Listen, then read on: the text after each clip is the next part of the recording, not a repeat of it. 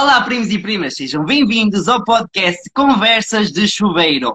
E hoje nós vamos falar sobre o novo quadro do podcast Banhos Públicos com os Primos. Convosco nós temos a maravilhosa Ananás Fire. Olá, primos!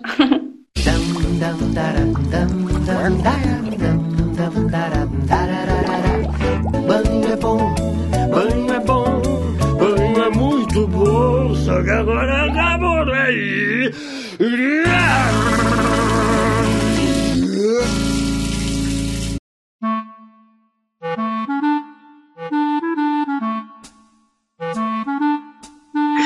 E no quadro de hoje nós vamos falar então e vamos aproveitar para tirar todas as vossas dúvidas que nos foram colocando ao longo da semana num pequeno formulário que nós colocamos no perfil da Fire.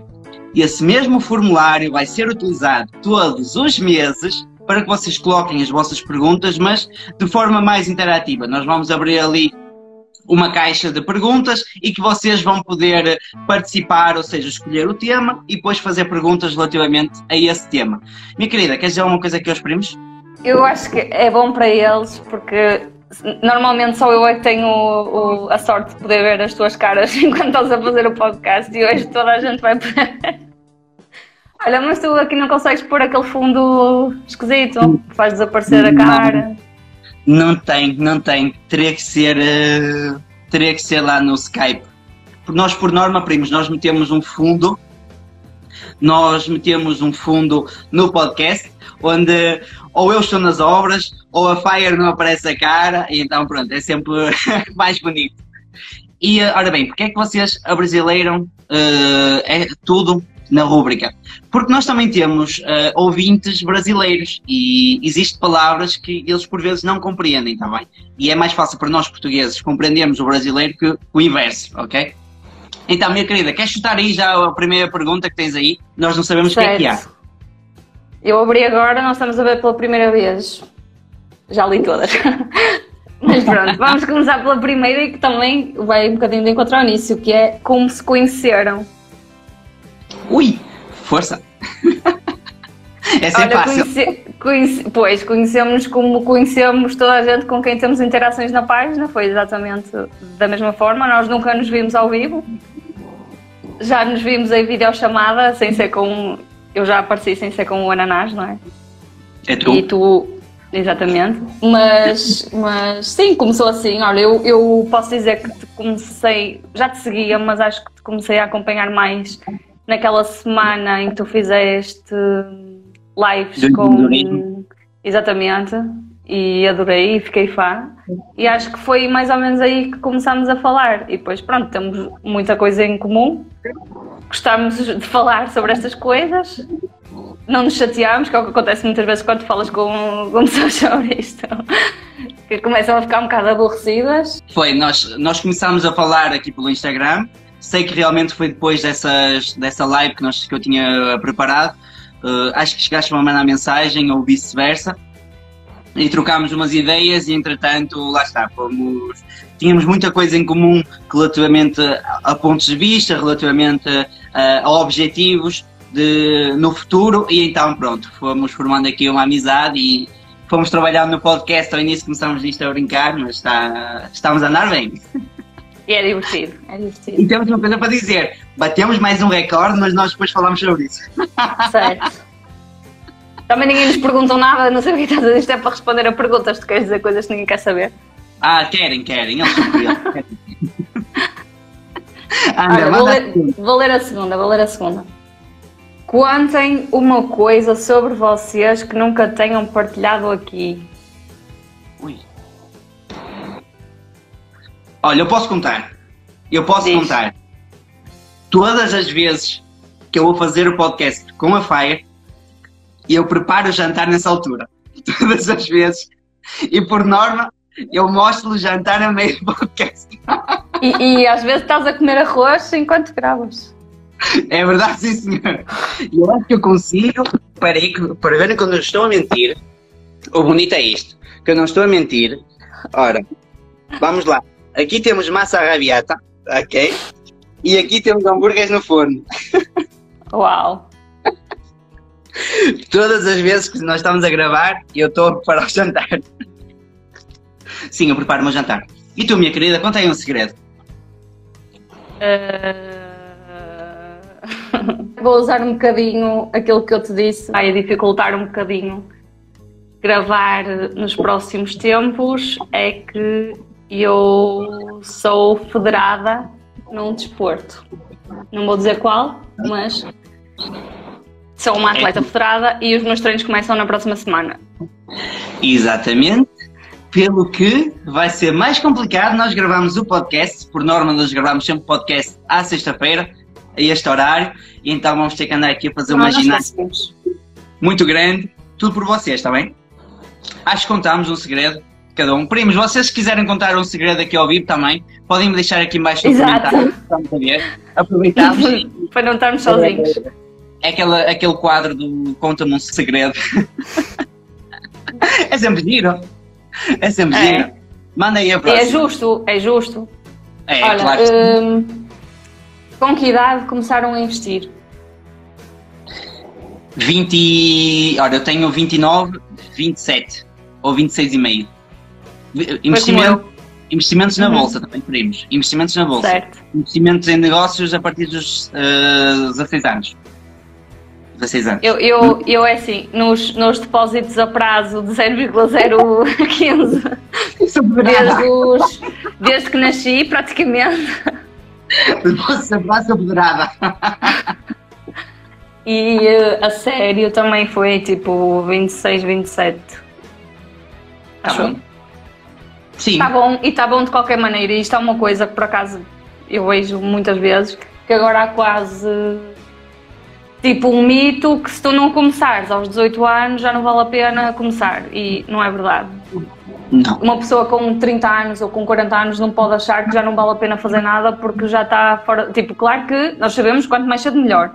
Mas se não começarmos ontem, temos de começar hoje. E ponto final. Não, mas também podemos começar aos 50, não há problema nenhum. Desde que Claro. comece. Vou ter tanta rentabilidade? Não. Isso depende de quanto aportares, como é lógico. Depende de quanto é que vocês vão investir. Mas ao mesmo tempo, mais vale ter um lucro de 4 mil ou 5 mil do que ter um lucro de 100 euros, não é? Não, e não é isso, imagina, e tu, independentemente da idade que tenhas, tu daqui a 10 anos vais estar muito melhor se começares hoje do que se nunca começares, não é? Exato. Por Olha, isso. primo, eu até vou partilhar convosco uma, uma, uma coisa que eu falei com a Fire no início do, ah, do podcast, que foi o seguinte. Eu quando comecei a investir no primeiro, no primeiro ano, eu ganhei dividendos, tinha ganhado cerca de 10 euros. O meu primeiro dividendo foi 30 cêntimos. Este ano eu vou fechar com 500 euros, está bem? Fechar o ano com 500 euros. Mostrei lá um bocadinho. Está lá a dizer 501. Até mais de 500 euros. É, mais de 500 euros. Portanto, isto em eh, um ano e meio é muito bom. É muito bom. 500 euros passivos, sem fazer nada, aqui a falar para vocês, portanto é muito bom. Manda outra, minha querida. Primos, podem colocar as vossas perguntas Qual-. Olha, esta é boa. Qual o vosso guilty pleasure? Ui, ó, isto é fácil. Então diz lá. Não, responde, responde do primeiro. Olha, eu vou te dizer qual é que é o meu guilty pleasure. É eh, jogar Candy Crush, que é tipo o jogo mais ridículo. Tipo, jogos, seja lá do que for, de computador, de Playstation, não ligo nenhuma, mas Candy Crush sou fiel desde os tempos da faculdade e, e de vez em quando jogo, na- jogo no telemóvel. E outra coisa é aqueles programas da SIC Mulher, tipo os Property Brothers, Não, não conheço. tipo, coisas em que não aprendes nada, mas tipo é bom entretenimento, sabes? Ah, não conheço. Pois, Não tenho disso. adoro o ananás. Tenho a Cristão Fire. Assim, Não, deixa de ter a mão, deixa de ter a mão. Deixa- desculpem. Yeah. Isto é uma andar com cordas. Ora, Property Brothers é brutal. Eu conc- Mas vocês não se assustam com o preço das casas que eles estão lá a vender. Tipo, Ah, já sei como é aquele do, do milhão de euros e isso, do milhão de dólares, para cima. sim, por aí. Dois- Não é? Aparecem dois, dois gajos. Sim, são dois gêmeos. Um é agente imobiliário e o outro é construtor e cenas. Eu até olha, o meu. Ah, eu, ficam a saber, olha. Aliás, sexy and athletic, ok? Estão a ver quem é o gajo, não estão? Pronto. Uh, um dos meus prazeres da vida para mim é comer. Tá não sou, não sou gordo nem nada disso. Oh, mas... Isso é algum guilty? Claro que é. Claro que é. Para mim é um dos prazeres da vida. Já te disse que eu faço quilómetros para comer. Portanto... Eu também, mas não tenho vergonha disso. nem, é, nem é para ter. Pessoa, mas depende, há pessoas que têm, têm vergonha disso. Uma das coisas que eu, que eu adoro uh, ouvir que me faz bem, ópera, ok? Ópera, jazz, é algo que, que, as, que as pessoas muitas vezes têm, uh, têm tabu em dizer que ouvem, eu adoro ouvir ópera e jazz. E em termos de programa, adoro, como é que aquilo se chama? Uh, a série do, do Lucifer. Opa, é... Mas é, é, okay. é complicado Uh, muitas vezes no meu ciclo de, de, amigos dizer que tu vês uma série onde estás a falar sobre o diabo, onde tem a parte das lições e tudo mais. Yeah. Ah, também gosto. Também vejo algo. Agora, por acaso, nos últimos tempos já não vejo muito, mas eu vi alguns programas do TLC e esses sim são maus. Esses sim são péssimos. Mas é daquilo que é viciante. Ou então, cheguei, cheguei a uma altura também via quando era. Quando era mais jovem, via as televendas. Epá, eu adorava ver aquilo. Nossa, corre. Então, uma, e um dia tinha lá uma que era de uma motosserra, como é que aquilo se chama? Motor Racer? Não. É, era uma cena, epá, eu ri tanto que aquilo, tanto que aquilo. Bem bom, pai, Olha, temos que comprar um Motor Racer. Tens aqui a Silvia a dizer que também gosta de Lucifer, por isso não estás só. Estás carente, Silvia. Olha, os acumuladores, certo. Olha, isso faz muita impressão. E a atenção que eles lançaram hoje, um, hoje não, ontem eu vi que eles lançaram um, o anúncio que são dos últimos, da, da última season, onde o Lucifer vai se transformar em Deus e mais. Portanto, é interessante, é? é interessante. Ok. Manda vir a próxima. Próxima, olha, tens de estar atento porque isto é uma pergunta muito comprida. Eu vou começar a ler. Estou a criar um Excel para monitorizar todos os movimentos na corretora. É útil apontar os gastos em comissões e gestão dos ETFs? Esses gastos aparecem no relatório de giro, por exemplo, e entram para o cálculo das mais-valias para efeito do IRS, ou seja, são adicionados ao valor da aquisição? Queres que eu comece a responder? Podes, podes responder, depois eu termino. Pronto. Eu acho que é assim, a Giro, sim, uh, faz um relatório todos os anos com esta informação toda, ou seja, quanto é que custou, em que data é que compraste, quanto é que. Quais, quais é que foram as comissões de compra e isso tudo. É assim, eu acho útil fazer o meu próprio uh, registro porque, porquê? Porque, sei lá, o relatório hoje é um e amanhã pode ser outro, isto é tudo coisas para longo prazo e eu prefiro ter as coisas todas condensadas, até porque se calhar, sei lá, daqui a uns anos vou ter outras corretoras, outras, outras coisas. Então eu tenho tudo no meu, no meu Excel e aponto na mesma, apesar de não ser obrigatório, porque lá está, a GIR fornece relatório. E depois aqui, se entram para os cálculos das mais-valias, sim, entram. Por exemplo, se um ETF custa 10 euros e tu pagaste 50 cêntimos. 50 cêntimos de comissão e depois vendes por 20 eh, euros, as tuas é mais-valias não vão ser 10 euros, vão ser 9 euros e meio porque desconta a comissão. E também não, e no é 9 euros porque desconta a comissão da compra e da venda. Exatamente, certo, certo, certo. Exatamente. Exato, se, comprar, se a comissão for de 50 cêntimos na compra mais 50 cêntimos na venda, tira ali 1 euro nas mais-valias, ou seja, só pagas 28% dos 9 euros não pagas mais valias sobre a comissão que pagaste. Exato. E ao mesmo e... tempo. Fala, fala, fala. Desculpa. Diz, diz, diz. Não, e ao mesmo tempo também é importante, quando nós metemos tudo isso numa tabela de Excel, que é o que eu faço, depois vocês conseguem perceber se afinal vale a pena comprar aquele ETF ou aquela ação ou não, porque muitas vezes parte do lucro pode estar aí, por exemplo, em ações, quando nós estamos a comprar em, em, em corretoras uh, diferentes. Por exemplo, se eu comprar nos Estados Unidos, eu sei que vou pagar 50 cêntimos de comissão, mas se eu comprar na bolsa uh, da Alemanha, eu vou pagar 7,5 euros. Ou seja, eu ponho tudo isso numa tabela e vou perceber se vale a pena ou não eu comprar aquela ação determinada ação, porque pode estar a ter um peso muito grande as comissões. Então é muito importante nós termos essa tabela e, além disso, por norma, o relatório é no final do ano, que nós temos aquilo tudo escrito. Então Certo. eu não estou para aguardar um ano para saber se está a ser rentável ou não, porque um ano Sim, mas, despesa. mas sim, mas isto aqui, ou seja, tudo isto, isto também não somos, lá está, tu, tu fazes o teu registro até para teres uma noção, porque assim, há um problema no IRS que é o quê? Tu não consegues simular a tua declaração de IRS a partir do momento em que introduzes o anexo J. Pois, Ou seja, a partir do momento em que tu tens eh, rendimentos na de giro, deixas de poder simular o IRS. Ou seja, tu ficas sem noção, depois de inserires lá, ficas sem noção de quanto é que vais pagar eh, de IRS pelas vendas que fizeste. Por isso é que também é útil ter o- a tua folha de Excel para fazeres tu as tuas contas e para teres uma noção do que é que vais pagar ou receber. Mas sim, lá no, no- mas no, no preenchimento da folha tem lá os campos todos, tens a data de compra. Basicamente o que vem no relatório tens de preencher na folha, no- na declaração de IRS.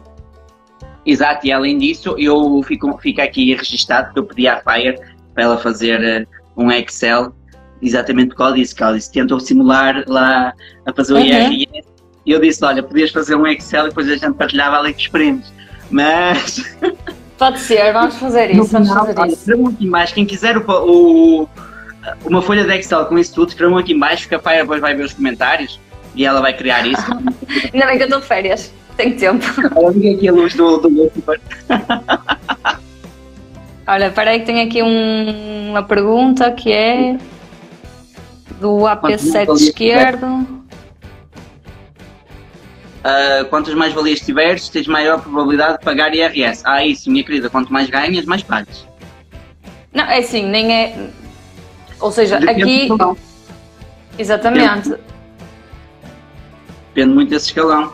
Claro que se tiveres no- se os teus rendimentos forem muito baixos, no- no- eu não sei como é que são os escalões, também não sei os, os valores para chegar ao nível seguinte. Calma, mas no fundo, no fundo é assim, tu, tu só pagas mais val- Isto de. Eu vejo também muitas perguntas de ah, eu vou pagar impostos, será que vale a pena investir na mesma? Claro, porque nós só pagamos mais val- nós só pagamos impostos sobre as mais-valias. Ou seja, se eu estou a pagar IRS de mais-valias é bom sinal, é sinal que eu recebi alguma coisa. Sim, é como ordenado. Vocês têm que pensar que o que vocês estão a ganhar é um ordenado. O vosso ordenado são 650 e o Estado fica com uma parte. Mas pronto, é o vosso ordenado. Então, Exato. Quanto mais nós ganhamos no ordenado, mais nós vamos pagar. Mas ao mesmo tempo, nó- nós mais, mais vamos receber. Claro que depois, quando nós passar, mudamos de escalão, chega uma altura e dói um bocadinho.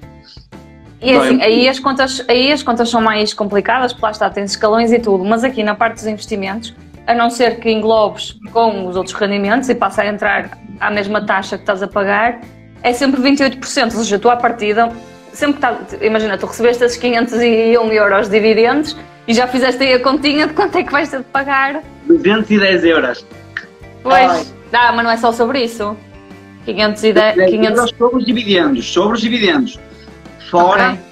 fora eu tinha feito, ah, não, sete- tinha feito 210, e- 210 euros sobre ah, 700 euros de vendas que eu tinha feito ah, nestes últimos dois dias, está bem? Vendas em termos Certo. de, de benefícios.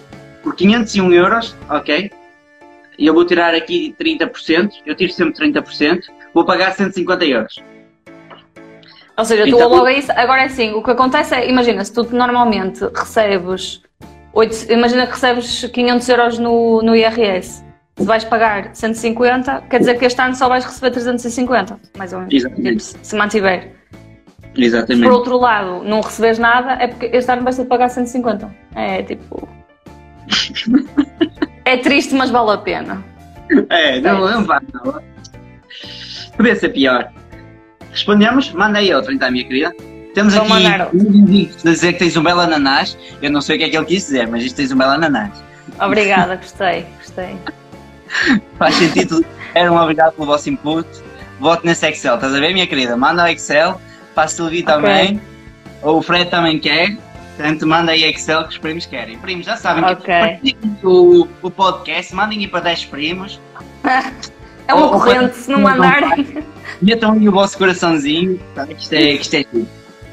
E temos aqui a Fire ao vivo, também temos que aproveitar que não é todos os dias. Não. Manda à próxima, minha querida. Olha, a próxima também é comprida. Estás atento? Estou.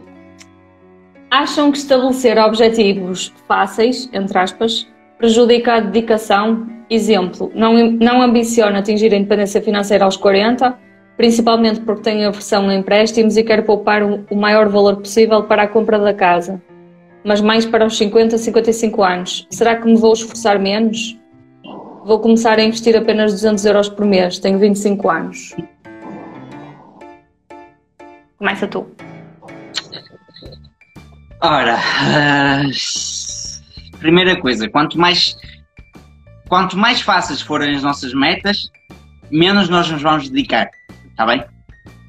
Pensem assim, pensem os, os, os, os, investimentos com uma relação. Se a relação for muito fácil no início, nós, nós não dedicamos tanto. Se ela tiver ali os altos e baixos, nós vamos vai, vai demorar mais. Vai demorar mais, vai dar mais pica, dando mais pica, nós vamos ter que dar mais de nós e ao mesmo tempo vai dar mais prazer, como é lógico.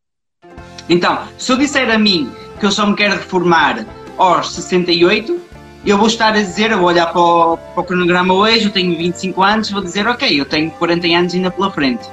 Não está, não está bem 40 anos, está bem, mas pronto. Ainda tenho 40 anos pela frente. Agora se eu disser, ok, eu tenho 10 anos pela frente, a energia que eu vou ter que colocar em fazer alguma coisa vai ter que ser superior.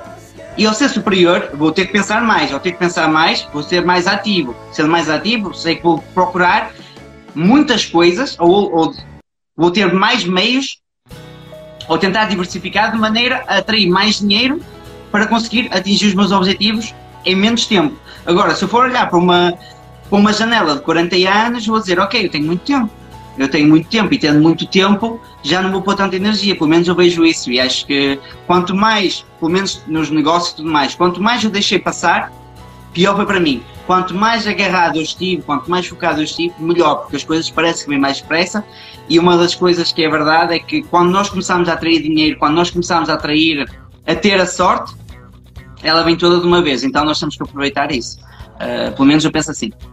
Minha querida, manda aí é, a tua eu, não, eu É assim, eu olho para esta pergunta e não acho. Imagina, esta, esta pessoa está a assumir que por não querer atingir a independência financeira aos 40, não tem um objetivo ambicioso. Eu não acho que isso é, seja verdade, porque ela depois diz que tem a empréstimos e quer poupar o maior valor possível para, para a compra de uma casa. Ou seja, o dinheiro que ela vai, vai poupar para a casa pode, o, o, esforço pode ser quase equivalente ao que teria de fazer para atingir o FIRE aos 40, ou se calhar até maior.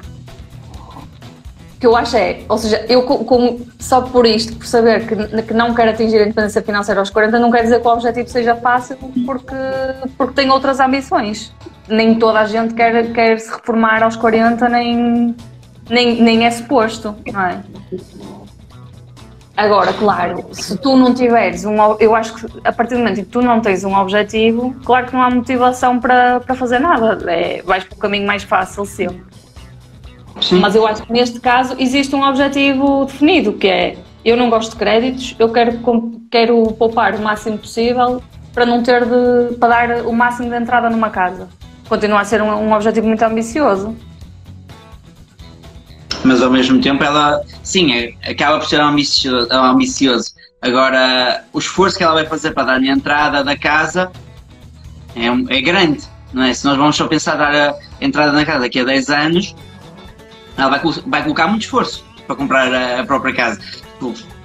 E, nós temos aqui uma, umas opiniões relativamente às casas que eu, para mim a casa, nós, existe um esforço muito grande, existe um dinheiro que é dado de entrada uh, aos bancos muito grande também, 10% do valor da casa, mais tudo o resto que é calculado com seguros e, e essa trata toda. Uh, é, é, um esforço muito grande para os benefícios que eu vejo que aquilo nos vai trazer, porque ao mesmo tempo nós estamos a dar logo 10 mil euros a um banco, quando ele vai utilizar aquele dinheiro para rentabilizar o próprio negócio, nós podemos pegar nesses mesmos 10 mil euros, investir em alguma coisa, o mesmo, a mesma taxa de esforço que nós íamos aplicar, se calhar, os tais 200 euros, colocando na corretora e daqui a 10 ou 15 anos nós conseguimos comprar essa casa a pronto pagamento.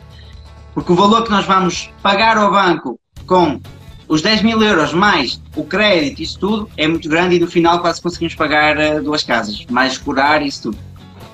Eu penso.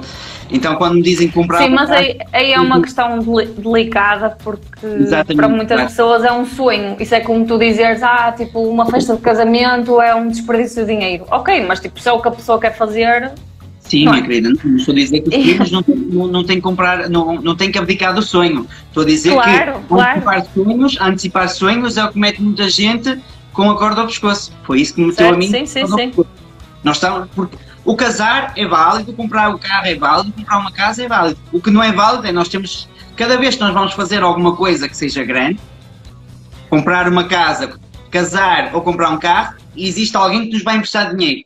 E nós vamos ter que devolver esse dinheiro que vai ser, empre- vai sempre hum, que nos vão emprestar, não é? Então vamos ter que devolver. A partir do momento em que nós temos que devolver, tem uma taxa de juros associada. Metendo tudo isso num saco, isso é que dói, entende? Comprar a casa, tudo bem, antecipar o sonho para comprar uma casa, é que não, porque vai fechar muito caro. sincero. Isso é a minha opinião, ok? É a minha Certo. opinião. Que, porque façam as contas, comprar uma casa há 40 anos a, de 200 mil euros, meter logo aí 10%, ok? Vamos meter logo 20 mil euros à cabeça. Até tínhamos feito qualquer coisa assim. Acho que estava logo 24 mil ou 26 mil euros à Uhum. cabeça, com os seguros e tudo mais. 26 mil euros, tendo em conta que, que o pessoal que nos chega aqui é entre os 26 e os 34, está bem? 26 e os 34 anos, maior parte. Eh, nos dias de hoje, dificilmente uma pessoa individual tem 26 mil euros também. Então é mais para, mais para a entrada nós vamos ter que pedir mais um crédito. Então pronto, é por aí. que isso nem sequer, que nem sequer é legal, não é? Mas há muita gente que o faz. Então Pois, imagina o perigo.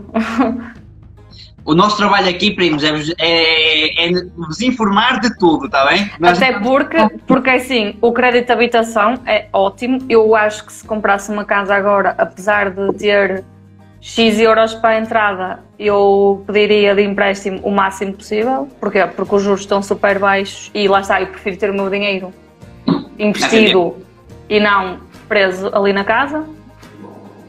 Mas isso é. E ok, a taxa está muito baixa, mas é no crédito de habitação. No, no tipo de crédito que é preciso pedir para pagar uma entrada, já estamos a falar de juros que não têm nada a ver. Não, estamos a 14, 15. Exatamente, isso é uma coisa mesmo neve que. Cuidado aí com a brincadeira. Mas pronto, relativamente então aqui ao- aos objetivos, relativamente ah, às metas pequenas neste caso, eu acho Eu não que sei se é. Eu acho que isto é tudo uma, uma questão de mentalidade. Eu acho que essa, tipo, independentemente, lá está, o que ela quer. Ok, quer eh, pagar a casa, quer eh, não sei o quê. Neste momento só consegue investir 200 euros por mês. Ok, mas consegue investir mais, consegue trabalhar para investir mais. Isso é uma questão de mentalidade e de saber, ok, eu quero isto. Se, chega à conclusão que, ok, eu até gosto do que faço neste momento, não é? Porque também é um problema que nós hoje gostamos e amanhã podemos não gostar ou pode-nos acontecer alguma coisa ou o emprego pode desaparecer ou uma coisa assim. Mas, ok, eu só quero reformar meus 50 anos e para isso só preciso investir eh, 300 euros por mês e podia investir 400, mas então vou pegar nesses 100 euros e vou passear. Ah, também é válido. A não ser, claro, que sério, olha, esses 100 euros são os tais que me vão sobrar para fazer tudo o resto. Ok. Agora, se eu posso fazer mais, se eu posso investir mais, porque é que eu não hei de fazer? Eu até peguei aqui num livro para dar o exemplo. Muito simples. Este livro chama-se O Ódio que Semeias, está bem? É um livro que eu vou começar a ler. Se eu, se eu me der, são 350 páginas, se eu der dois meses para ler o livro, eu vou ler o livro em dois meses. Mas se eu me der apenas uma semana e meia, eu vou ler o livro numa semana e meia. Não é? Agora, isto vai depender daquilo que nós realmente o esforço que nós queremos pôr em cima das coisas. Se eu disser então, se eu só quero ter, comprar a casa daqui a 55, quando eu tiver 55 anos, ok. Agora, se eu disser que daqui a 55 anos eu não sei onde é que vou estar, não é tal conversa, não sei onde é que vou estar daqui a 55 anos, se eu não sei onde é que vou estar aqui amanhã, daqui a 55 anos, muito menos. Então prefiro fazer o esforço hoje e daqui a 55 anos, porque eu hoje tenho energia, lembrem-se disso, primos. É algo que é muito importante. Eu digo muitas vezes, eu hoje tenho energia, amanhã não sei. Daqui a 55, daqui a 10 anos eu não sei a energia que eu tenho. Então, se eu posso fazer alguma coisa hoje, eu vou fazê-lo hoje. Acho que é muito importante isso. É pensar na energia também.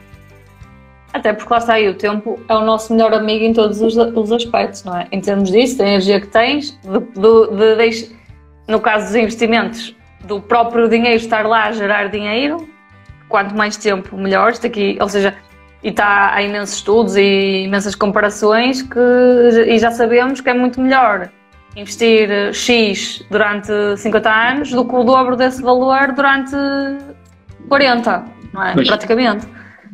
Porque o tempo tem aqui um, um papel muito importante. Ora, já respondemos aí. Temos aqui Eu Quero, por favor, da Susana. Temos aqui a Innocent Poison, pé do ananás. JB, quando estamos numa corretora estrangeira e recebemos em dólares, como fazemos a conversão do valor para incluir no IRS em euros? Quem é que define a taxa de conversão? A autoridade tributária ou o Banco Central eh, Europeu? A corretora já dá essa informação, não dá? Exatamente, a a de giro já faz, já faz essa função automaticamente. Vocês, falando de giro, também não posso falar das outras, nós vamos falar daquelas que nós operamos. Ah, eu sei que a de giro faz, eu opero pela XTV, também faz, quer eu compre em euros, quer eu compre em dólares, também faz essa conversão. Ah, recente, mesmo pelas, pela corretora das criptomoedas, também faz. E agora estou a experimentar a Trading to One Two, mas ainda não, lá está, ainda não comprei lá, ainda estou a ver a, a plataforma em si. E é, assim, É. e é a taxa, é a taxa do dia, porque aquilo varia. É a taxa da, da conversão diária. É- Exatamente. é Provavelmente do Banco Central. Europeu. Todos os dias. Todos os dias a, a taxa que nós compramos é diferente. Eu posso comprar a 0,87 a conversão, que foi o que eu fiz hoje. Comprei e vendi.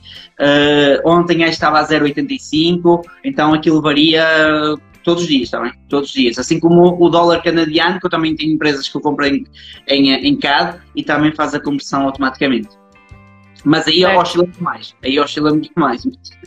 A taxa já é 1.20 ou 1.30 para o CAD. Continuando. Bela Nanás. Muito obrigada. A questão da casa é que o aluguel neste momento estava praticamente no dobro de uma mensalidade de um empréstimo. Olha, eu, eu vou responder a esta do ponto de vista de. Eh, Da Nanás. não, não, não, não, não, não. Nanás. De tente- uma pessoa que aspira a futura investidora em imobiliário. Eu digo uma coisa: ao preço que as casas estão neste momento, os senhorios também não estão a ganhar assim tanto dinheiro. Isto, isto estou eu a dizer porquê? Quando eu faço, ou seja, eu tenho aqui casas na, minha, na zona que eu conheço, que sei quais- qual é que é o valor das rendas, e procuro assim, tipo, sem grandes requisitos, porque quando nós estamos a comprar uma casa para nós, ok, se calhar queremos este sítio ou assim, mas ok, eu estou- a ver sem grandes requisitos e as rentabilidades que se conseguem, tendo em conta as, as rendas daqui da zona, que são tipo 500 euros ou 550 no máximo, que era o que eu podia pedir por um, por um T2 aqui, rentabilidade é tipo 3%. Portanto, o problema é mesmo o preço das casas, porque as rendas não podem ser mais baixas que isso, senão quem está a alugar a casa está a perder dinheiro. E Exatamente. isso é o que eu tenho, isso é o que eu tenho percebido. Aqui, aqui a grande questão, ok, claro, podes pagar, e isto também, porque é que acontece isto? Porque quem o senhorio tem despesas que quem arrenda não tem, que é tipo, tem, primeiro tem- é obrigado a contratar um, um- estás a ver a ambulância? Sim, estou a ver. Da última vez era o cão, da última vez era pior, era o cão que me calava. Primeiro, quem compra para a habitação secundária é obrigado a contratar um, um crédito mais curto, no máximo de 30 anos, ok, isso aumenta um bocadinho a prestação, mas de qualquer forma, não há hipótese de cobrar, neste caso, com, com apartamentos de 90 mil, 100 mil euros, tipo um apartamento que custa 100 mil euros com uma renda de 500, dá zero lucro. Pois, Por isso, é assim, claro. pagar, a não ser claro que paga, a não ser claro que paga, que tenham comprado esse apartamento lá atrás. Há muito tempo, claro. E tem claro que pago a pronto, está bem? Ou seja, já não tem que contar com os créditos e tudo mais, tem um pago a pronto, aí a história é outra. Porque senão é, é muito difícil. É muito difícil. E qual é a diferença entre comprar e arrendar, bem? Ok, que é verdade que as rendas estão caras. Para a realidade portuguesa, as rendas estão caras. Agora também temos que pensar assim: o O comprar. preço das casas também. Sim, também é uma verdade, uma das casas também. Antigamente, eu lembro quando saí de Portugal, eu estava a pagar no meu apartamento com 80 metros quadrados, pagava 300 euros. Hoje, o mesmo apartamento, era um T1, está bem, mas 80 metros quadrados, está? Hoje, o mesmo apartamento, ele estava em 535 euros. Ou seja, isto em dois anos, de, de 300 euros para 535 ou 545, é muita coisa. Muita coisa mesmo. Certo. Eu também, assim, lá está. Pois há, há o custo de oportunidade, não é? Porque o dinheiro. Porque no fundo, ok, nós não podemos olhar só para a prestação. Claro que sim, é verdade. É, é uma diferença em alguns sítios enorme e, e claro, dá disponibilidade mensal para outras coisas e principalmente para quem não investe.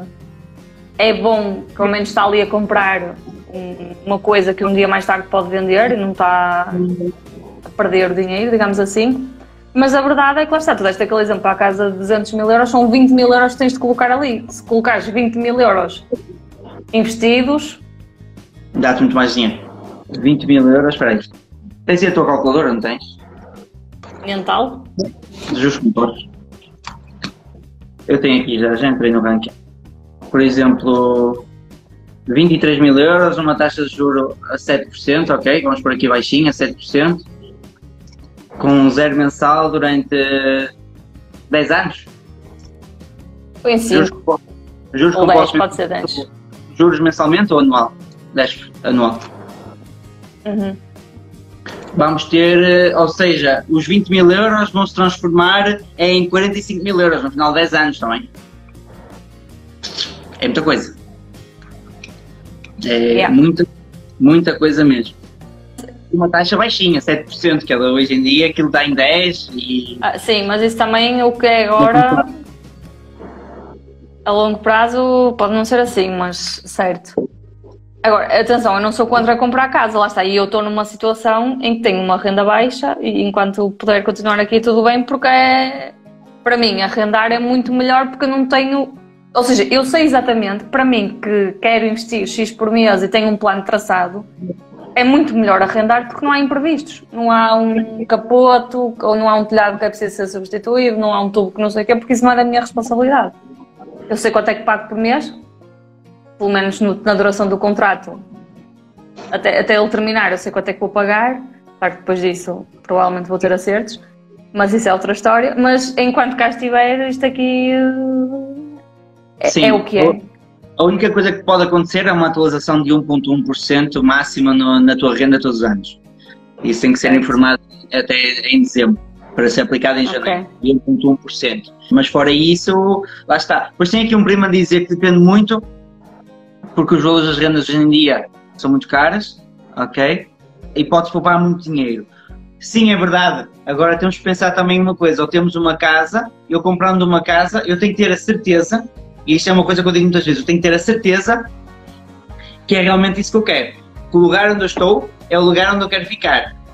Porquê? Porque estar a comprar hoje para vender no próximo ano, nós podemos estar a, a entrar, a, entrar num ciclo onde os preços das casas podem cair muito. Também podem subir muito, mas também podemos comprar, entrar num ciclo que podem cair muito, não é? E então ela vai desvalorizar. E ao mesmo tempo, tendo uma casa, é mais difícil nos despacharmos da mesma. Se queremos despachar uma casa amanhã, vamos ter que baixar o nosso preço.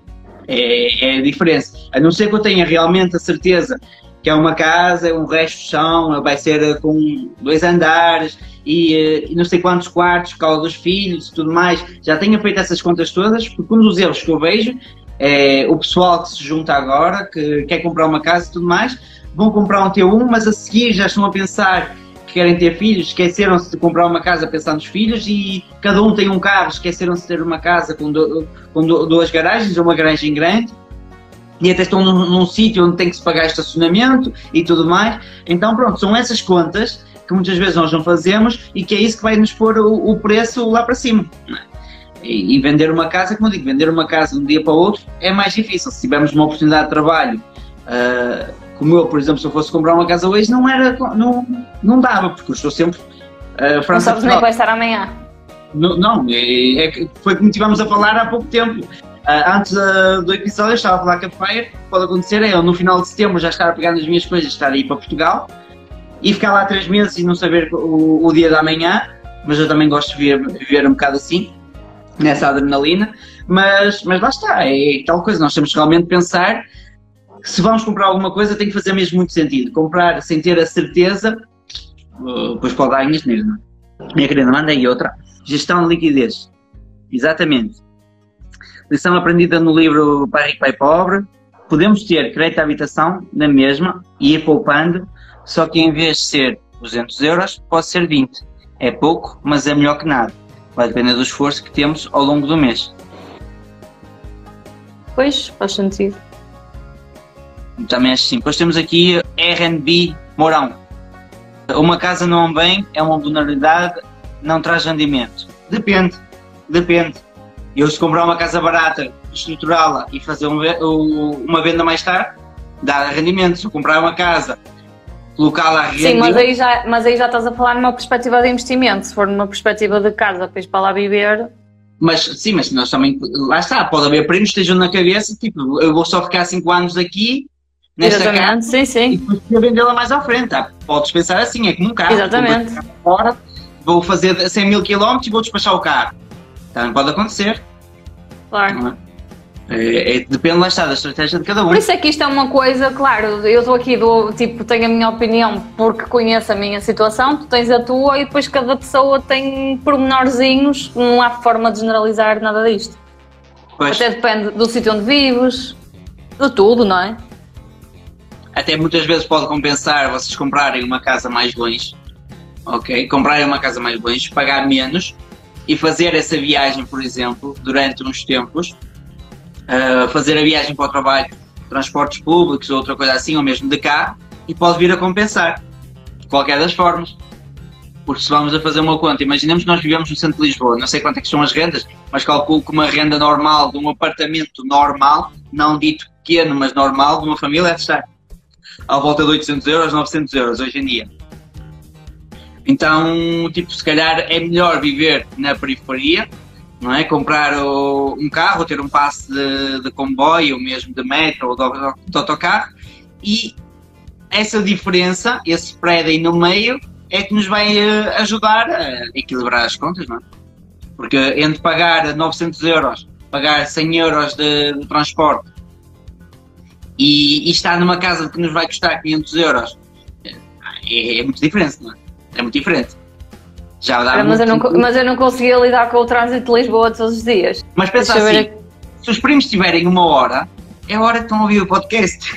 Não, isso, é- isso é o que eu faço, mas, mas lá está. Mas, mas uma coisa é estar a andar em linha reta a uma velocidade constante, outra coisa é estar no para-arranca, aquilo irrita qualquer pessoa.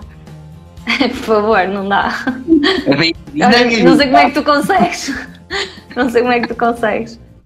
É, olha, segredo, carro automático, está bem? Carro automático para os joelhos, Exato. ópera, ópera ou jazz, tranquilo. E perceber que não vale a pena andar com pressa porque trânsito é trânsito. Exato. Olha, diz aqui o Miguel Costa: se ficar sem liquidez para comprar casa, esquece a ideia. Pois, isso é também o que eu acho. Se eu neste momento fosse comprar casa, eu tinha de pegar praticamente em todo o dinheirinho que acumulei para colocar lá e não me apetece, porque ele está está a trabalhar bem. Por isso deixa eu continuar. Ora, eu trabalho no mercado imobiliário e tenho uma percepção diferente. Uma questão é ver outra, é ver outra, é estar numa procura ativa e envolvido. Ah, Espera aí. Eu trabalho no mercado imobiliário e tenho uma percepção diferente. Uma questão é ver outra. Não, uma questão é ver, a outra é estar numa procura ativa. Pois, olha, Ok. eu posso dizer que estou numa procura ativa, já fui ver, ver várias, sou Sim, é ativa no Excel a fazer contas.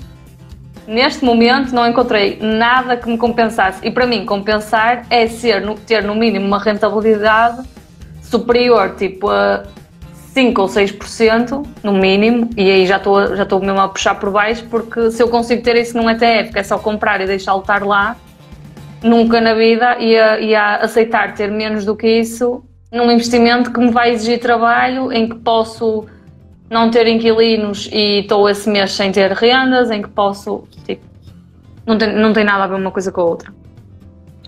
Ora, eu, eu posso responder à próxima pergunta, que é ser fixe. Diz lá. Aí é questão filosófica. Bernardina. Bernardino Sarrolas.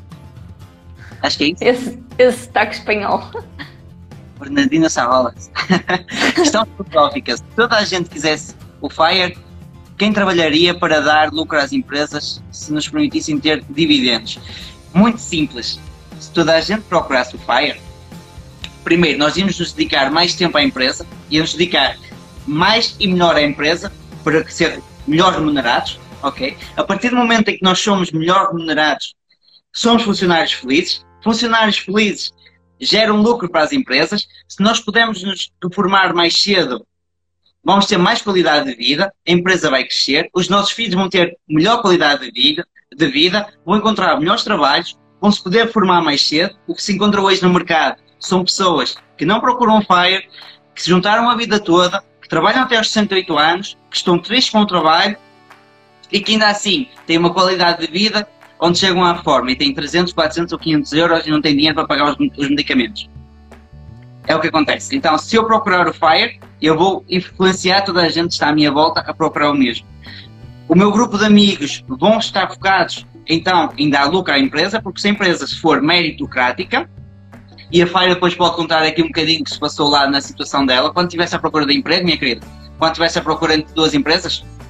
Certo. Uh, se a empresa for meritocrática, o que vai acontecer é quanto mais ela cresce, mais tu ganhas. Quanto mais tu ganhas, mais dinheiro tu podes investir mais rapidamente atinge o FIRE e toda a gente à tua volta vai querer trabalhar nessa mesma empresa.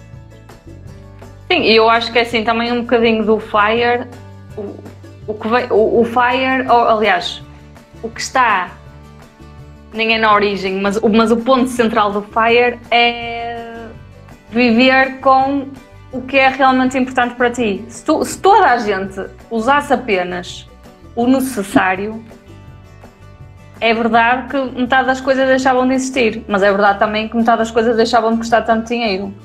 E, e agora, isto também é realmente uma questão muito filosófica, porque nunca, por muito que tu digas assim, ok, isto é mesmo incrível, mas quantas pessoas é que estão realmente dispostas a fazer o que é necessário para chegar ao FIRE? E, okay. e que estão dispostas a abdicar de, sei lá, tipo, é que tu, querendo. Okay, lá está, tu, tu, a partir do momento em que, em que defines o FIRE, tu defines qual é que é o orçamento que vais ter para o resto da tua vida. E numa, no curso normal de uma carreira em que tu cada vez gastas mais e o normal é depois também cada vez gastas, ganhas mais, mas depois também cada vez gastas mais, é muito difícil pôr este travão de agora só tens isto para gastar, tipo todos os anos, Pronto, e aqui a questão que tu disseste da minha empresa, o que aconteceu foi que na altura, quando eu comecei a trabalhar, eu tive, tinha duas propostas. Uma era claramente superior, era, não era o dobro, mas era mais tipo 30% ou 40%. Mas pronto, eu tive ali de fazer um bocadinho de análise e o que eu percebi, e, e calhou bem porque era verdade, era que naquelas que tinham um salário base mais alto, eu não ia ter tanta oportunidade de crescimento. Então eu acabei por optar pela mais baixa bastante mais baixa, mas a verdade é que tive ali uma tendência crescente e está tá a correr bem. Pois, isso é é o mais importante.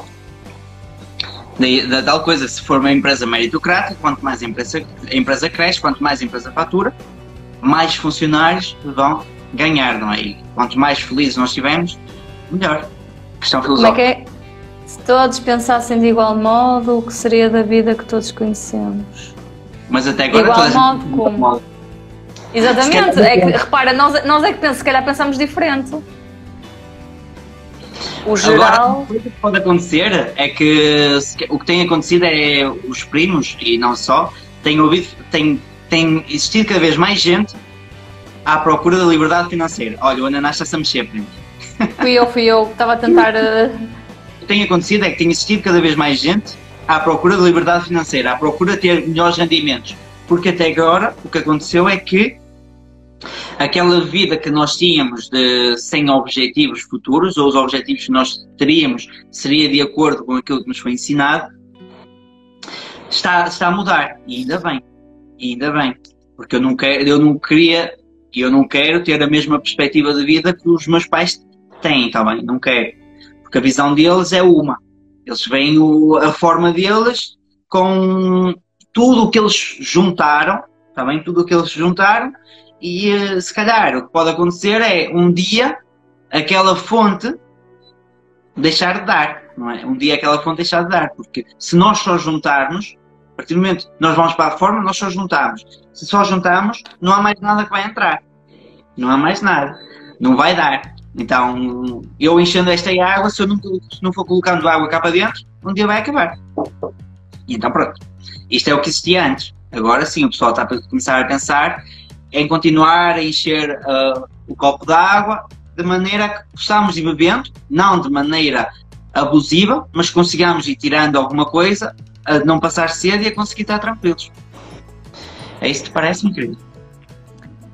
Sim, e, e, eu acho que é assim, o que aconteceu foi que aqui com a revolução industrial e agora com todo o marketing que existe, aqui nós vivemos numa sociedade de consumismo que não pode continuar se quisermos tipo, que existam pessoas daqui a uns aninhos.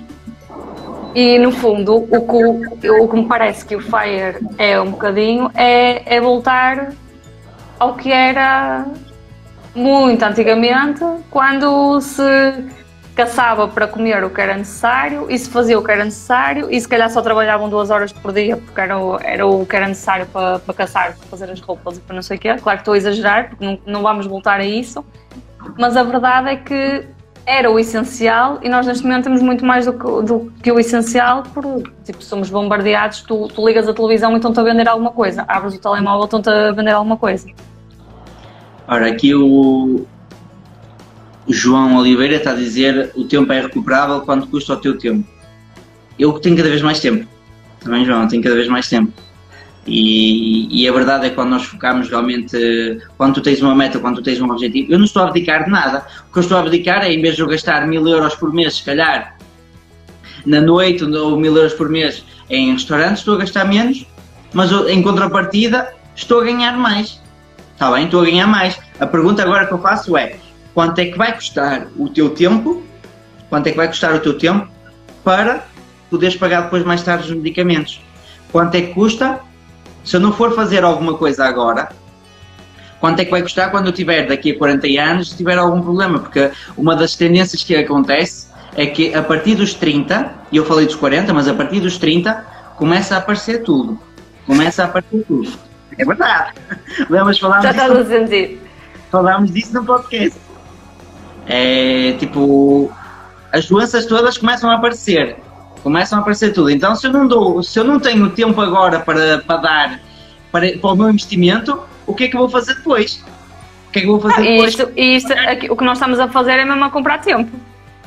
Percebemos mal. O Oliveira estava, o João estava aqui a falar relativamente aos transportes. Depende do que tu fizeres nessa hora. Por exemplo. Por a, exemplo, minha é para, a minha é para ouvir livros. Se tu aproveitares essa hora para fazer alguma coisa produtiva, então, por que não? Eu aproveito as horas do avião, quando estou a ir para Portugal, que tem uma hora e quarenta, uh, e aproveito essa hora e essa hora dá-me dinheiro. Essa hora é onde eu faço, não, não me minto, eu tenho sempre o meu caderno, está bem? O caderno de apontamentos, estatísticas, métricas e tudo mais, e eu faço muito disso dentro do avião. Até aproveito para escrever o livro. Sim, mas eu entendo que, claro que é chato, e, e, lá está, e eu já disse isto, eu sempre que ouço todos os dias de manhã, quando ouço, a partir das 7 já está, uh, sei lá onde, o trânsito em Lisboa, e eu penso, coitadas dessas pessoas têm de lidar com isto todos os dias. Mas, claro, o exemplo que tu deste era uma diferença tipo de 500 euros, ok, então se calhar eu faço este esforço. E lá está, e arranjo uma alternativa de ouvir podcasts, de ouvir livros, que foi o que eu comecei a fazer Lá está, eu em 2019 estava saturada das viagens, porque eu também faço 45 minutos ida, 45 minutos regresso, porque compensa, porque lá está, lá estou a ganhar o que ganho e se calhar se estivesse mais perto não tinha, não tinha o mesmo valor e para mim compensa. E, e eu estava saturada das viagens e até que descobri os, os audiolivros e agora, quando, às vezes até apanho um bocadinho de trânsito, nem me importa, porque assim consigo acabar o capítulo. E é, é fixe. Sim, eu também comecei a ouvir o. Depois que tu me falaste disso, também comecei a ouvir o, os audiolivros e faz toda a diferença. Comecei a ler, comecei a ler mais, a ler mais. Exatamente. E não digam que audiolivros não é ler, porque ler é absorver conhecimento e tanto faz se te leem ou se lês tu desde que entre na cabeça, tá, queres, tu gostas de sublinhar? E, há- e tem uma cena diferente que é faz-nos lembrar o quê? Uh, faz-nos lembrar quando nós, nós éramos pequenos e alguém lia para nós. E pá, isto é mesmo bom. Eu tenho, olha eu Há narradores ótimos. Exatamente, exatamente. Eu tenho uma aplicação, tu usas o Audible, não é? Nós aqui a fazer publicidade. Sim, sim, sim. Depois, não te, lembra, não te esqueças daquilo, que os primos têm que perceber. Ah, o que eu, tu ouves o Audible, mas o que eu ouço é o Toca Livros. Está bem? O Ok. Toca Livros tem, ah, tem livros em português brasileiro, tem livros em inglês, tem livros em espanhol. E, ao contrário de ti, que não sei quanto é que pagas por mês, pai 15? De, Ah, do eu audio. pago, não, eu pago tipo 80 por ano, ou seja, dá 7 a 8 por mês. Yeah, eu pago 2,25€. 2,25€ por mês. 2,25€ e os livros todos. É uma aplicação super easy, ok? Super easy, toca livros. Tem aqui livros todos com narrativas e vocês podem procurar por tudo. Ah, até tem um mais perto do diabo, tem a Revolução dos Bichos, tem muita coisa, muita coisa, muita coisa, muita coisa. E pago 2€ e tal. Só. Ah, Certo. Diz, diz, diz. Pronto, e pago 2 euros e tal é uma maneira de ouvir mais livros por capítulos, vários narradores, até põe uma música de fundo, ou seja, ajuda a manter ali a concentração, pelo menos a mim, e, eh, e é melhor. E ouves enquanto estás a, a passear os teus clientes? Eh, não, Ok. quando, ouço, quando deixo o cliente, ouço outra vez.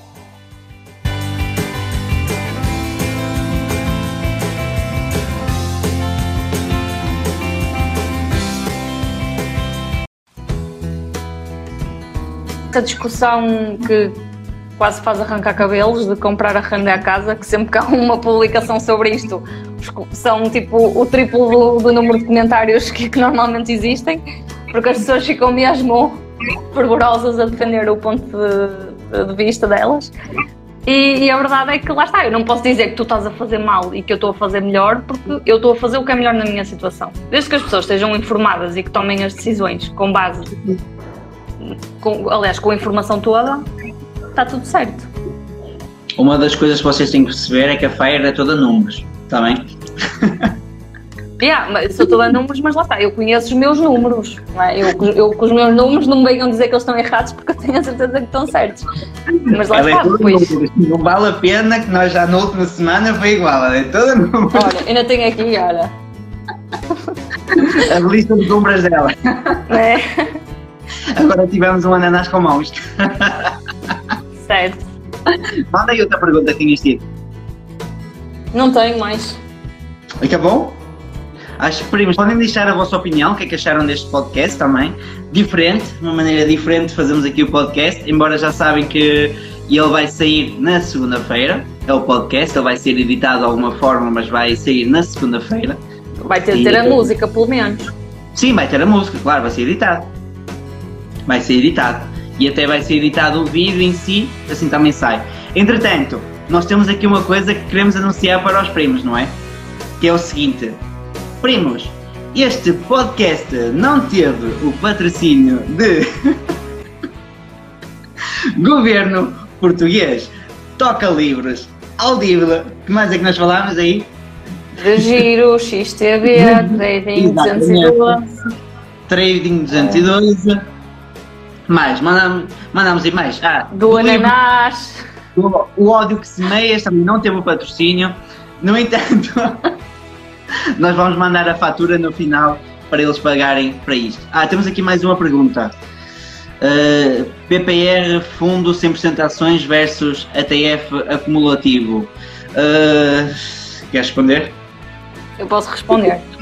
Ora, é assim, eu tenho, tenho os dois, tenho PPR fundo e tenho ETF. Acho que não tem de Não, ser atenção, ou. 100% Ações. Fundo 100% Ações. Ok, é igual, é, vai dar ao mesmo.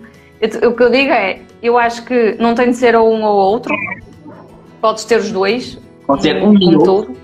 Exatamente, eu tenho os dois. Por acaso o meu, o meu PPR fundo não é 100% ações, mas Pois é, isso. é, um- que é estava a ver, 100% Ações é. Ok, mas tipo, se é para longo prazo, tudo bem. É como um ETF de ações, não é? Também é tudo ações. Aqui, qual é que é a questão? O que eu acho é que o PPR é ótimo na parte dos benefícios fiscais, tanto à saída, mas também principalmente à entrada. Não há nenhum investimento que te diga dou-te 20% garantidos. Atenção, garantidos. Eu ponho aqui entre aspas, porque tens de fazer as contas para saber se tens direito realmente aos 20%. Mas eu também, no último artigo do blog em que eu falo da minha declaração de IRS, tenho lá como é que se faz as contas para saber se tens direito à, ao reembolso do IRS. Mas o que eu acho é, se tiveres direito ao reembolso do IRS, pelo menos esse valor vale a pena, porque 20% diretos não consegues em lado nenhum. E depois a rentabilidade dos PPRs fundos, ok, é mais baixa porque imagina, mesmo que, mesmo que ele imagina que o PPR fundo, esse, esse PPR fundo em específico, imagina que ele o que fazia era comprar o ETF da acumulação, exatamente, que é o que muitos fazem. Ele faz isso, mas depois põe uma comissão de 1.5 em cima. Ou seja, a tua rentabilidade vai ser inferior ao do ETF em 1,5%. No mínimo. Que a longo prazo faz muita moça. Agora tu podes dizer, ok, mas o PPR tem gestão ativa e o gestor ativo, o gestor pode saber o que, é que está a fazer e conseguir rentabilidades melhores. Ok, pode, mas também pode não conseguir. E tipicamente o que, renta, o que os, o, os dados passados dizem, que por acaso não são muitos, porque isto aqui de PPRs 100% de ações só recentemente é que passou a ser permitido. E eu até tenho um post recente em que fiz a comparação de, de três tipos de investimento. Tenho o PPR, tenho um ETF qualquer, que acho que escolhi o iShares MS. Sim, ouro. E há aí uma peer-to-peer. E eu fiz a comparação das rentabilidades que tive até ao momento. E o PPR, se eu considerar os benefícios de entrada, que foram 400 euros, é tipo, bate todos porque lá está, aqueles, aqueles 400 euros que recebi valem a pena. Não tem de ser um ou outro, eu tenho tudo. E, e é fazer as contas. E, e, ter atenção que lá está, se for para usar os benefícios à entrada, é ter noção que não se pode depois mexer no dinheiro de qualquer forma. Sim, senão vai ficar... Temos, exatamente, senão temos de devolver os 400 euros que recebemos, ou o valor que for, mais 10% por cada ano que passou porque eles cobram juros dos bons. Ou seja, é preciso fazer bem estas continhas, porque lá está. Eu, no e, saber, caso... e, e, ter o plano, não é? Porque se, lá está, se tu souberes que o dinheiro não é no, que não precisas do dinheiro agora, faz sentido. Se, se estiveres a investir para daqui a 10 anos precisares do dinheiro, já não podes ter esta, esta estratégia. É verdade. Eu, por acaso, para já, não, nem, não tenho, nem nunca pensei em ter um PPR. Tenho sim tem ETFs acumulativos, tem ETFs uh, distributivos. Tu disseste que há um, rendi, há, um, há um investimento que dá maior retorno do que esse também. É um investimento, são os negócios, mas não é para toda a gente. Ah, certo, mas eu só pus lá o que tinha. mas não é para toda a gente. Certo. Continuando. Olha aqui.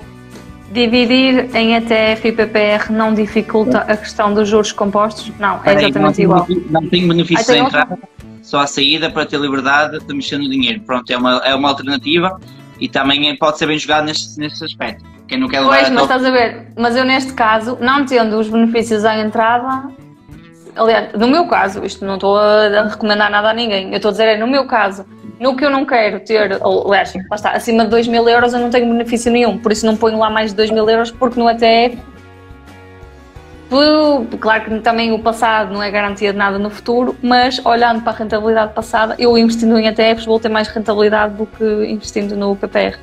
Mesmo tendo em conta que à saída os impostos são mais baixos no PPR. Sim, é verdade. Dividir em ETFs e PPR não dificulta a questão dos juros compostos? Não. É igual. É igual. Tipo, teres 100 euros num ETF e 100, e 100 euros noutro, ou teres 200 euros num, se os dois ETFs tiverem a mesma rentabilidade, no final de 10 anos tens exatamente o mesmo dinheiro. Mas uma cobra-te mais taxas que outra, só isso. Sim, ah, certo, certo, certo.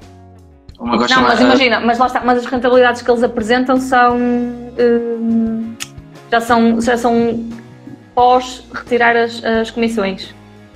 Ah, o que eu estou a dizer é, imagina, após comissões, se os dois tiverem a mesma rentabilidade, é exatamente igual. Exatamente. Ora, esta gira, concordam?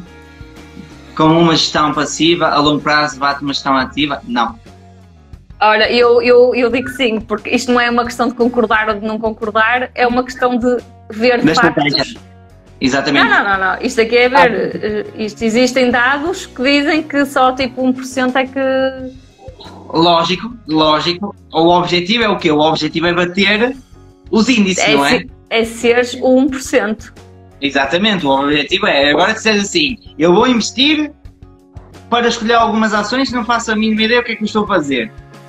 Só, pronto, aí tu certamente não vais bater o índice. Agora, se disseres, eu vou investir de maneira, se o índice está a dar 10%, eu vou tentar ter 13%, 14%, aí já é outra coisa. Agora, gestão ativa dá mais trabalho, lógico, mas as rentabilidades, se for bem feito, são muito maiores. E nem- mas é assim, também. E agora digo a minha parte, que é nem toda a gente gosta e, e é assim, e, não, e não é isso, e é que assim, eu acho que depois há pessoas que nem sequer se querem meter nisto e tipo, e começar a investir porque acham que precisam fazer gestão ativa e não têm. Podem fazer e depois eu vejo os teus olhos aí a brilhar e, e vejo que isso é quase tipo um hobby, ou seja, tu mesmo que tenhas uma rentabilidade inferior, tu pagaste por esse divertimento, mas, mas a maioria das pessoas, sejamos sinceros, não quer saber destas coisas.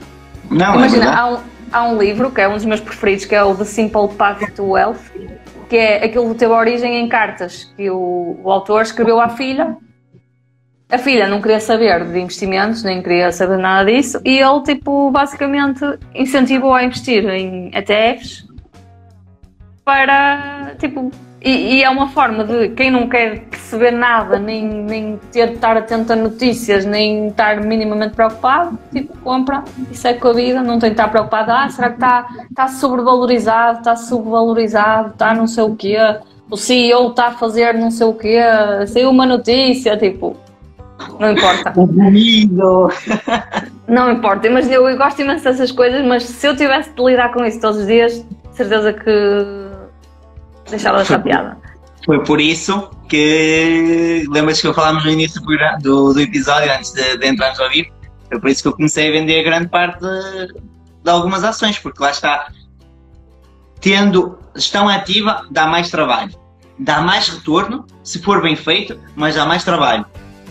E lá está, e quando dá mais trabalho nós temos realmente de perceber eh, se, vale, se vale a pena ou não. Mas uma das coisas que eu também tenho é gestão passiva na minha carteira também. Tenho lá ETFs acumulativos, tenho mesmo eh, os próprios ETFs e fundos imobiliários, embora os fundos exijam mais ah, acompanhamento, mas não existe tanto como as ações.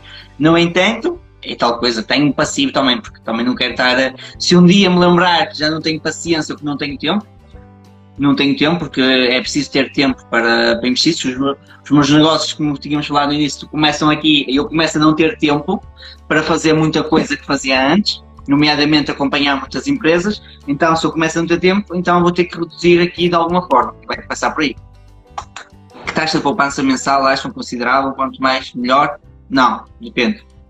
Quanto mais, melhor sim, mas no mínimo 10, 15% do que tu ganhas. Eu acho que é assim. Olhar para um valor de outra pessoa não faz sentido, porque a outra pessoa não vai ter o mesmo salário que tu, não vai ter as mesmas despesas que tu, não vai morar no mesmo sítio que tu, tipo, não faz sentido comparar com outra pessoa. Faz sentido, sim, durante um mês ou dois, apontar as despesas e apontar os rendimentos e fazer uma competição pessoal, tipo, ok, eu estou a poupar isto, mas será que eu conseguia mais? E, e para mim, tipo, dizer assim, poupar 40%, imagina, se eu poupasse 40%, ficava chateada, porque eu sei que consigo poupar mais. Agora, se tu poupavas 30% e agora estás a poupar 40%, espetacular, tipo, estás a fazer algo incrível, não é?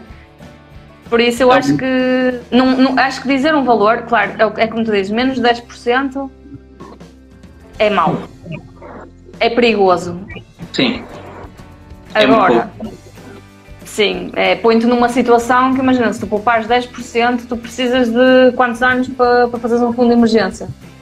Precisas de muito tempo. Precisas de muito tempo.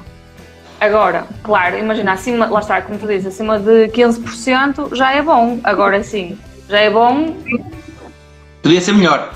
como mínimo. Não, não, e como mínimo, mas se calhar- se calhar para ti já é ótimo, já está esticado. Agora, cada pessoa tem de ver o que é que tem neste momento e, e ver se pode melhorar. Ou então também temos a segunda opção que é se eu não quero ter tanta taxa de poupança, não é? Se- imaginemos que eu ganho o meu ordenado, eu vou-me focar em ganhar mais. Não é? Aí Sim, porque há duas maneiras, não é, de, de aumentar a taxa de poupança. é, ou ganhar mais ou gastar menos. Eu prefiro ganhar mais. Não, e não é isso. E é que, e é que o, o problema de gastar menos é que depois há, há um, Gastar mais. Um teto, exatamente. Chegas a um ponto em que não consegues, tipo, não vais deixar de comer, nem vais viver para a rua para, para conseguir aumentar a taxa de poupança. Exatamente. Mas isso, isso também às vezes perguntam-me, por exemplo, se é possível, isto não me perguntaram agora, mas já me perguntaram de outras vezes, eu aproveito agora. Que é, por exemplo, se é possível atingir o FIRE com ganhando salário mínimo. Sim. Opa, e o que eu penso é, imagina, ok, eu hoje ganho salário mínimo, mas eu não devo ter como objetivo ganhar salário mínimo para sempre. E o FIRE é uma coisa a longo prazo. Ou seja, eu neste momento, ok, tenho um salário mínimo, ganho um salário mínimo e estou à procura de novas fontes de rendimento, ou de mudar de emprego, ou de criar o meu próprio negócio, ou seja do que for. Aprender Ao mesmo tempo. nova, uma empresa nova Exatamente. e pronto, é uma Ao oportunidade. mesmo Tô- tempo, estou a aprender, estou a ler, porque também, lá está, tu podes perfeitamente começar a aprender, mesmo há gente que, que, se- que me segue, que ainda está a estudar, que ainda não tem dinheiro disponível, mas é ótimo estarem já a aprender, porque a partir do momento em que têm dinheiro disponível, em vez de o irem estourarem, sei lá o quê, já sabem o que é que podem fazer com ele.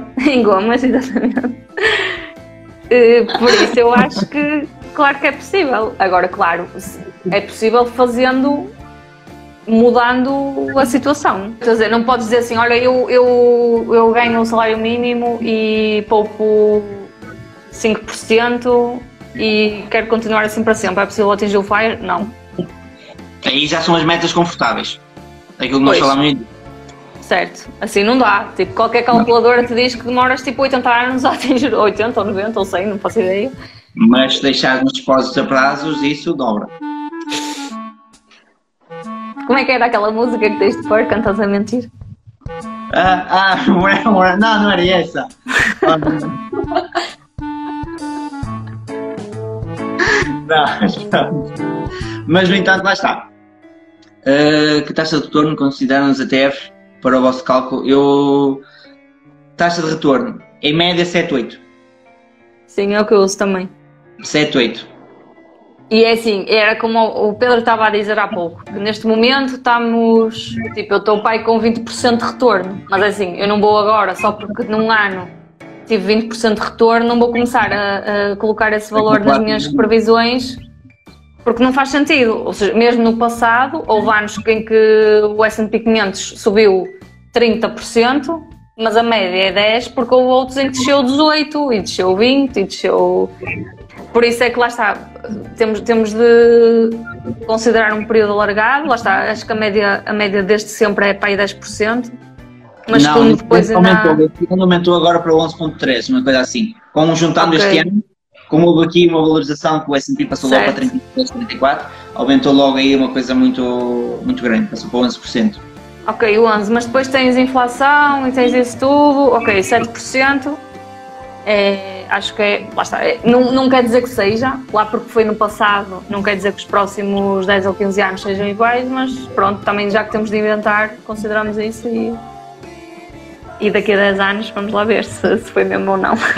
Não, venha, já está outra vez com os teus 10 anos, é menos, já estás. É 10 anos.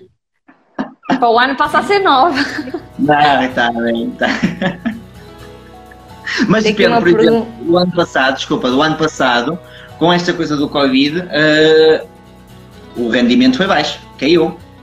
Caiu. Eh, ali de- aliás, não foi no ano passado, em 2019, ali a partir de março, as coisas caíram completamente.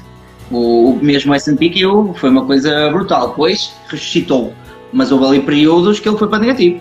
E, e pronto. Sim. E que as ações caíram para 30, 40, ok? Menos, menos, a menos 30% na carteira, menos 40% na carteira. No geral, a mim o máximo caiu, no geral, ou seja, no global, foi eh, 14%. Não, 18%. 18%. 18% ver a carteira cair Bateste, 18%. bateste o índice. Não, não, Cai, não, não. Caíste menos. Ah, sim, porque o, porque o índice tinha caído quase 40% e eu caí 18%. Ah, isso sim, bati o índice nesse sentido. Exatamente. O segredo aqui, o segredo aqui que vocês estão-se a esquecer, não é ganhar muito, é não cair muito. Tá bem? É não cair muito. Para não partir o nariz. Porque quando ele cai muito, por passar de 1 euro para 50 cêntimos, basta aqui 50%, mas 50 cêntimos para passar para 1 euro, ele tem que crescer 100%. Está bem? Pensem nisso. Exatamente. A seguir, quais são as Eu- métricas que definem ah, a independência financeira? Iria variar de pessoa para pessoa. Depende realmente do que é que. Não, mas é assim, aqui se ele está a perguntar as métricas, as métricas não variam. O valor das métricas varia de pessoa para pessoa, mas o, o que tu tens de calcular é igual para toda a gente, que é Sim. Quanto importa que- muito a taxa de poupança, as despesas que tens. No fundo a conta é super básica, que é as despesas anuais que tu queres ter na reforma vezes 25. E 25 Exatamente. não é o número de anos que vai estar na reforma, é, tem a ver com a regra dos 4%, que está muito bem explicadinha no meu blog. É truque. E Mas o, pronto. e o truque para lá chegar também não tem nada a ver com quanto é que tu ganhas, porque tu podes gastar 10 mil euros e se, gastar, e se, se ganhas 10 mil euros e se gastares gastar 9.500, não, é? não, não ganhas grande coisa. O que importa aqui para lá chegar é a taxa de poupança. Exatamente. É quanto é que tu vais gastar? Quanto é que tu tens de gastar? Na verdade, Exatamente. é simples. Vocês querem receber quanto ao final do mês? ok? Eu na reforma quero receber quanto? Quero receber mil euros? Ok? Quero receber mil euros. Eu pego mil vezes 12. Está bem? Vamos lá fazer aqui as continhas fáceis. Quero receber mil euros, certo? Mil vezes 12. 12 mil. Vai dar 12 mil vezes 25. Vai dar 300 mil. vai dar 300 mil, ou seja, a partir do momento em que os vossos rendimentos ah, estejam cotados em 300 mil euros, vocês podem dizer que se mil euros é suficiente para vocês fazerem a, a vossa vida mensal, ok? Vamos dizer assim, se mil euros é suficiente, quando vocês estiverem, baterem ali a métrica de 300 mil euros, vocês são livres financeiramente. 300 mil euros investidos. Atenção que isto é importante. Investidos. Porque se eles estiverem parados no banco, vão desaparecer. A ideia é que eles sejam investidos, continuam a crescer e vamos só retirando à medida que formos eh, precisando do dinheiro. E assim, Exatamente. estamos a retirar. Ah, ok, desculpa. Não, não, mas força, força, força, estás a falar comigo. Não é todos dias quando esta- a gente fala. Exatamente. Esta, isto aqui, este 25 tem por base a regra dos 4%, ou seja, a ideia é tu estás a retirar 4% do valor que tens investido, lá está, se o portfólio continuar a crescer a 7%, que é as contas que nós fazemos, tu ainda tens ali 3% de margem para a inflação, o portfólio continua a crescer e tu estás a retirar 4% todos os anos e tens dinheiro infinitamente se tudo correr bem. Sim. Olha, tens aqui Fire, tens veia empreendedora para teres um side job. Eu não tenho tempo para side jobs. Aliás, Ela nem quer, ela nem quer. eu, não, eu, tu já me- tu disseste-me uma vez e eu, eu aceitei e agradeci, que é, eu já tenho o meu blog, eu já tenho, tenho esta página, isto aqui já dá muito trabalho. Eles não pensam, mas isto está um trabalhão. Olha, nós estamos aqui sentados, eu já tenho o rabo quadrado, que já andamos aqui há imenso tempo. E eu tenho que dizer, quando ela chegou a casa, ela disse a mim que vinha com as calças coladas ao cu. Estava muito calor. Estava mesmo muito calor. Deixa eu ver o que é tem aqui. Olha, sabes qual é o segredo? Lembras de nós falarmos? E eu meti aqui a ventoinha para me dar para as pernas, senão estava complicado. Estás a ver? Yeah. Empreender com todos os riscos associados ou ficar num trabalho por conta de ontem até atingir o FIRE. Olha, eu posso dar minha- o meu ponto de vista e tu dás o teu. Lógico, tu dizes. Eu neste momento, lá está, eu não tenho, eu, quer dizer, eu tenho o objetivo de atingir o FIRE em 10 anos porque é um tempo mínimo possível com base no que eu consigo investir. Se eu conseguisse atingi-lo em 5 anos, ainda ficava mais feliz. Mas, o que eu quero dizer, se eu mantiver as condições atuais, eu consigo atingir o meu objetivo em 10 anos. Agora, assim, podia ganhar mais empreendendo?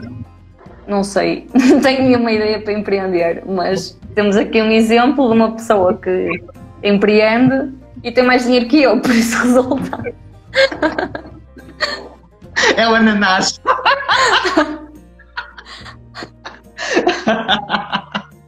O Naná está a dizer que não. Assim.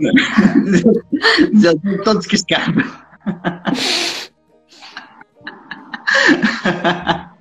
Vamos lá, olha. Depende. A, a- a situação é, primeiro, empreender não é fácil, está bem? Empreender. E Situações não, é que preciso garantia, e não é garantia de teres hum, Não. bons rendimentos, não é? É o que eu vou explicar. Situação que é preciso pensar antes de empreender. Quem, o empreendedor é uma pessoa solitária, está bem? É uma pessoa solitária. Há que pensar- há- há- mas é verdade, está bem? Nós somos, eu, eu sou solitário no sentido que nós somos obrigados a isolar-nos muitas vezes para, com, para conseguir fazer alguma coisa, está bem? Para conseguir desfocar. Isto quer dizer que não, não temos tantas possibilidades de ir para o café, de ir para a praia, isso tudo, temos coisas para abdicar. Natal, Ano Novo, isso tudo. Há coisas que é preciso abdicar. Então acaba por ser uma profissão e acaba por ser o, é o sonho de muita gente que quer empreender, mas esquece que existe os contras, está bem? Que é a parte de ser isolado, de ser solitário. Depois o que é que tem? Tem sempre os riscos. Tudo são mais riscos, ok? Tudo são mais riscos. Existe a segurança quando nós trabalhamos para outra pessoa, mas ao mesmo tempo não existe a segurança. Porquê? Porque eh, o Covid veio nos mostrar isso, que muita gente que dava o seu trabalho como garantido, hoje não tem trabalho. Está bem? Agora, o que acontece, quem empreende, o que acontece é que nos primeiros dois anos não ganha dinheiro, praticamente. A não ser que seja uma ideia muito coisa ou que tenha, aconteça, aconteça, mas nos primeiros dois anos nós estamos a construir para. Agora, quando nós atingimos ali o break-even, que é quando nós atingimos ali a taxa de chegar para pagar as contas e que continuamos a empreender, continuamos a inovar isso tudo, aí a curva vai mudar. A curva começa a ser mais positiva e os retornos são maiores. E eu, para ter isso, demorei exatamente 12 anos. Ok? Demorei 12 Um, um anos. sucesso do, do dia para a noite. Sim, demorei 12 anos para realmente conseguir começar a ter sucesso. 12 anos. Comecei aos 16 e a curva começou a dar a volta aos 28. tá bem? Neste momento tem 29 e a curva começa mais, eh, começa a crescer cada vez mais. Mas no entanto, demorou 12 anos, muitas lágrimas, 5 trabalhos, cinco negócios fora a vida, mas é assim, é com experiência também. Agora lá está, entre trabalhar para outra pessoa e trabalhar para mim, eu prefiro trabalhar para mim. Mas a- depende de pessoa para pessoa, entendem? Depende realmente daquilo que vocês pretendem na vossa vida. Porque, como eu digo, empreender não é para toda a gente. Toda a gente pode empreender, mas não é para toda a gente. Porque a parte boa, ali os primeiros cinco meses é tudo muito fixe. Ou quando há aquele ânimo inicial, é muito fácil começar a empreender. Depois, quando as contas começam a chegar, quando começa a ser difícil, quando há os meses de chuva, quando há os meses de sol, quando há os meses de calor, depois é, é o mês de tudo. Também depois há desculpas de tudo. Pode ser o sol, pode ser a chuva, pode ser o calor, pode ser. eh, Então pronto. Mas no final, quando nós fazemos alguma coisa, quando nós andamos para alguma coisa, acaba por compensar e. Mas as olheiras estão lá também. As olheiras estão lá. Não conta filtros.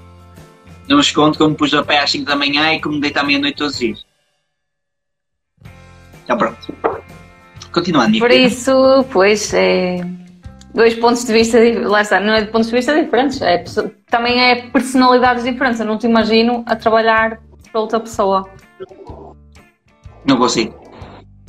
Não consigo. Já, já fiz isso e. E não Não consigo. dá. Olha, Aqui, temos aqui. o Diogo, Diogo Negrito, achei que fosse hoje. Não, oh, Diogo, tu não sabias que eu sou um ananás? Eu estou aqui. No próximo vou ser um pássaro, eu vou arranjar a forma de o segurar. Olha, minha querida, acho que vamos terminar aqui o nosso podcast, está bem? Já estamos. Uma hora e meia de podcast. Ai, nossa senhora. Qual é que tu vais cortar isso? Mas foi fixe, foi giro. Foi fixe. Olha, obrigado, obrigado, Bernardino, que tivemos aqui uma conversa muito fixe. E às outras pessoas todas que fizeram perguntas. Mas eu não sei se é. Mas temos. É. Bernardino Sarolas. Ser Por que espanhol. estás a dizer isso em espanhol? Está tudo junto. Bernardino, podes por favor dizer O teu nome. se, se é com sotaque? É Ele Bernardino. Sarolas. Está com. Não, mas ele é do norte. Ele é do norte que escreveu Ganda Fire. É do norte. É Sara Bernardino, está a ver? É Sara Oh, Sara, contrário. desculpa. Está a ver? É Sarolas. Ah, essa. Muito bom. Meus queridos, Fire, foi um gosto, espero que tenham gostado. Nós vamos voltar a fazer isso, está bem? Entretanto, segunda-feira o podcast sai com música, sai assim uma coisinha diferente. Nós ainda vamos trabalhar nisso, mas espero que tenham gostado e vamos repetir isto pelo menos uma vez por mês, ok? Ah, e a maneira de vocês estarem. ah, eu disse que ela é do Norte. E a maneira Não de é, vocês. ele está a dizer que não é. Sou nada do Norte. Oh, Mas podia ser. Mas ela disse. Ela disse o quê? Ela tinha dito Ganda. Ganda disse do norte. Calhar também se nos outros sítios, só que tu não és de lá. Isso, yeah. É true. Vá, meus queridos. Beijos, abraços. Tchau, tchau. Nos vemos na próxima semana e tchau. Tchau.